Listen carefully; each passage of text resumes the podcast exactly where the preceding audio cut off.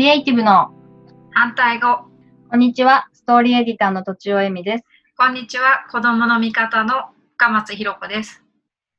このポッドキャストは私とちおえみが好きな人やお話ししたい人をお呼びして、クリエイティブに関することや哲学的なことを好き勝手に話す番組です。今回もよろしくお願いします。よろしくお願いします。はい。前回は学校のね、勉強の話うんだったけど、まあちょっと収録後に聞いたら、基礎ってな、基礎になるのはまあ、小学校のことで、小とうん小学校のカリキュラムを押さえとけば、まあ、本当の基礎の基礎は OK でしょうみたいな。感じだったよね。うん。そう。ね、私の知り合いのさ、うん。不登校、不登校でさ、北大行った子がいるんだけどさ、うんまあ地頭がすごいいいんだと思うけど、うん。その子は中3かな、うんに、まあ、小学校からの勉強全部やったんだって。うん。うん。でもまあ、やっぱりその、ね、大きくなってからだからすごいスピード速くすぐ、あの、分かっちゃったよって。うん、そうそう。まあか、そうだね。だから、まあ、焦ってそんなに今やんなくてもっていう、今、今やらせるのが合ってるとは限らないなっていう感じで私は思ってるけどね。うん。うんうん。その子によっていろいろ違うと思うし、スピードも。そうだね。はい。で、まあ、その前回は思考力があれば、なんか知識は最低限でもみたいな話があったけど、うん。まあこれからマストになる能力はっていう感じで今日は話したいなと思ってて、うん。うん。なんか、まあ、それこそよく言われるけど、高度経済成長期はさ、なんかこう、言われた通りに素早くやる能力が、うん。まあ、あといろんなことを覚えてね、うん。言われた通りにやる能力がこうすごい求められたっていううん。感じではあるけれど、まあ、これからは、まあ、そんなことないよねってことで、ググればすぐわかるんだし、みたいな。それで、その、そういう時代において、うん。まあ、何が大事だと思ってるのかなっていうのを、うん。なと。うん。何が大事だと思っているか。そう。えっ、と、まあ、言った思考力っていうのは、うん。ものすごく大切だなと思っていて、うん。で、これも本当によく言われるけど最近、表現力も大切だなと私はすごくへ思っている。ーうん。それは別にクリエイティブな仕事に就く人だからとかそういうことではなくて、うん。あの生きていく上で人と人人と生きていく上で表現力っていうのは大切だなってすごく思う。まずさ、その思考力うんうんとは、どういうものだと考えてるの？うーん。思考力の方が想像力よりも、まあ作るろ方の想像力？あすえっ、とねイメージする方、うん、はいはい。うん。あの論理性がある。はいはいはい。論理的に考えてえっ、とそれから先こうなるだろうっていう見通しを立てられるとかうんうん。何かの方法を編み出せるとかうん。っていう、まあ、当たりをつけたりあと、方法を考えたりで、まあ、もしくは知らないことだったけれども考えてだんだん分かってきてそれを確認する方法をまた考えたりっていうようなそういうロロジックも必要になってくるような力のことかなと思っている。なるほどね。うんまあ、いわゆるあの、なんだっけ、あの、教育の偉い人が作ったやつなんて言うんだっけ。え？教育要項みたいなやつ。あ学習指導要領？あ、そう、学習指導要領の言われてる思考力みたいなこと？そうそう。うんうん、はいはいはいはいはいはい。なるほどね。じゃあ表現力っていうのは？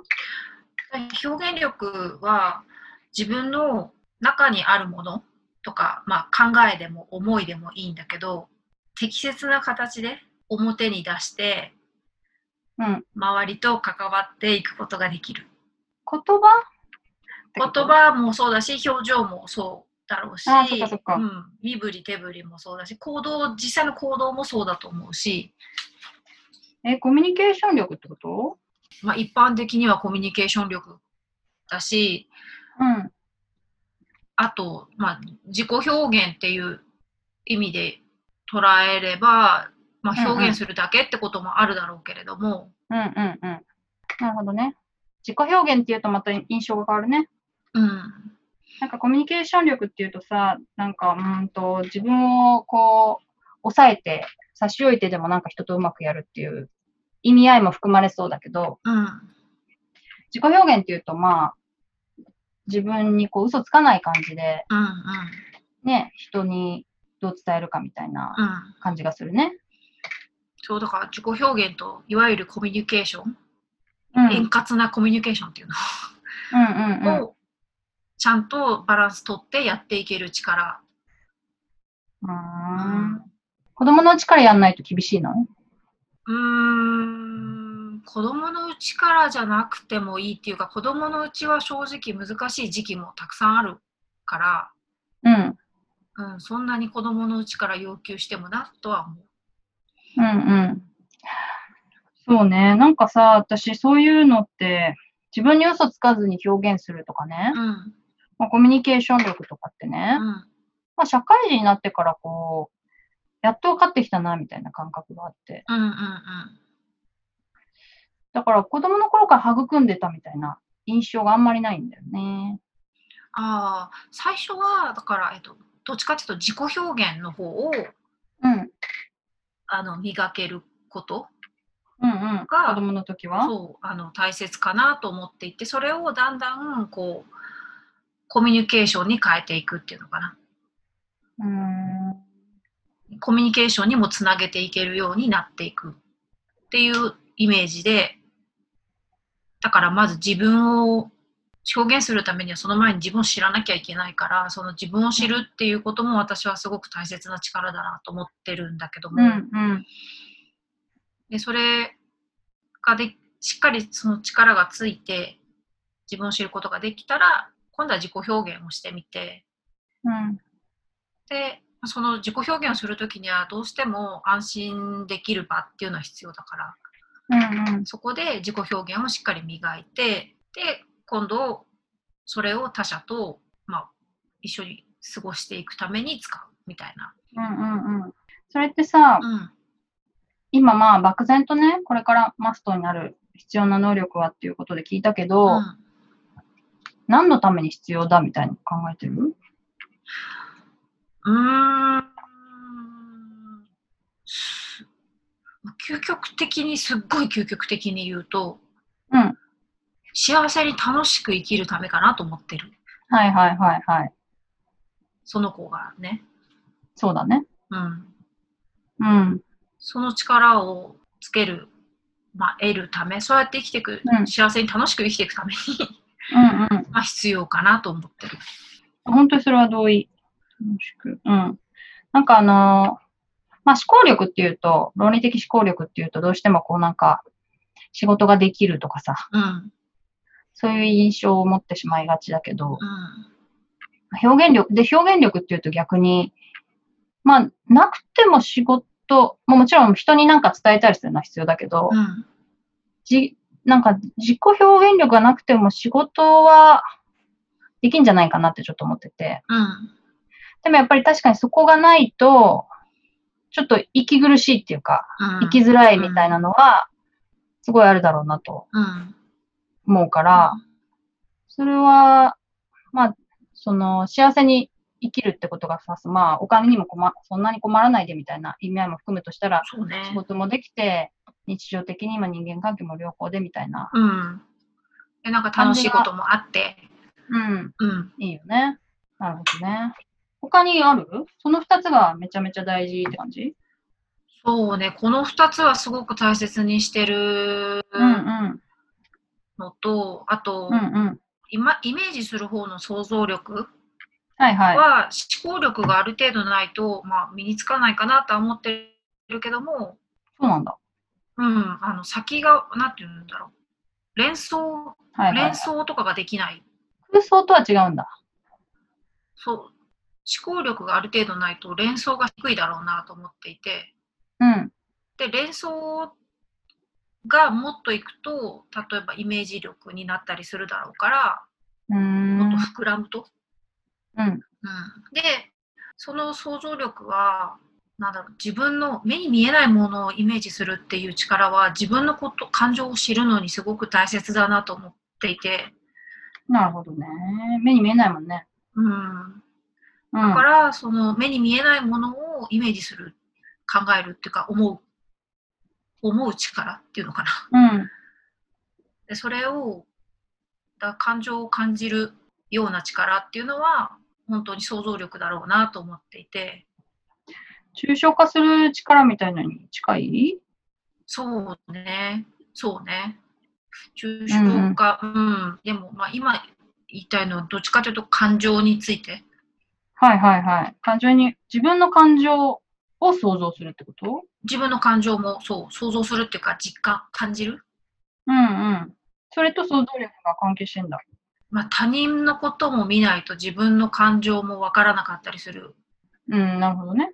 想像力っていうのはまあ他人のことを想像するって感じか。うん、うんうんうん。でそれを見てからあこうなるんだな自分もこういう感覚だな泣き泣きたいなみたいなこの泣きたいなっていうでもさ、なんかさ、あんまり人の気持ちわかんない人でさ、幸せそうな人いるいっぱいいるんだけど。そうそれがそう でもそういう人ってきっと自分のなんか感情とか自分の欲求とか考えとかには、なんか正直っていうのかな。うん、結構正直だと思うよっていう人が。うん。その人がじゃあどうやってそれを自分の欲求？ただその人そういう人たちに私はその人たち感情を自分の感情を分かってやってるようには私はあんま思えないことが多くてなるほどね。欲求分かってるとは言うけれど。欲求は分かってるああ。こうしてほしいとかこうしたいとかっていうのははいはいはいはい分かるんだけどうん。なぜかみたいななぜなら寂しいからとか、うん。悲しいからとか嬉しいからとか、っていうのはあんまり分かってないっていうかあんまりそこを見てないっていうかなるほどね。やっぱりじゃあ自分の気持ちちゃんと分かってる人は人の気持ちも割と分かるんではないかと、広く思ってるね。っていうか、うん、逆もしかり。でもないか、人の気持ちばっかり感じるけど自分の気持ちないがしろって人もいるもんね。そうだね。でそれだとちょっと辛くなっちゃうから、うんうんうん。やっぱ自分の気持ちも分かるように。なんか人が泣いてるのとか見て分かりやすいけどうん自分が泣きたいの分かりにくかったりとかする時あるあ私は？ありますなぁ私も。最近でも良くなってきたけどね。私はすごい後後天的っていうか、それは遅く遅くに身につけたから割と。うんなるほどね。でもそっか、そういう意味で言うと、なんかあれだね、必要な能力とかって、ついつい勉強とか、なんか自立するためにとか考えちゃうけど、なんかもう半分ぐらい、半分以下でしかないのかもしれないね、そういうのって。そうし心的にね本当に幸せを感じられるかってなるとねうん。どちらかというと気持ちとか感情とかの方をしっかり感じるっていうことうん。はすごくそういう力はとても大切だな感受性って言ったりするけどねそうだね。うんだから子供を幸せにしたいと思ったらさ、もうそういうことを、やっぱり、ないがしろにしてては絶対無理ってことだよ。無理っていうか、偉いことになるってことだよね。その子の気持ちはすごい一緒になってなんか感じて共感してしっかり感じさせてあげるっていうのかな。そうだね。うん。幸せを願うなら、うんうんそうすべきだなって思ったわ。うんうん。じゃあ、今回もあっという間に時間経っちゃいましたけど、以上で終わりにしたいと思います。以上、とちおえみと、深松ひろ子でした。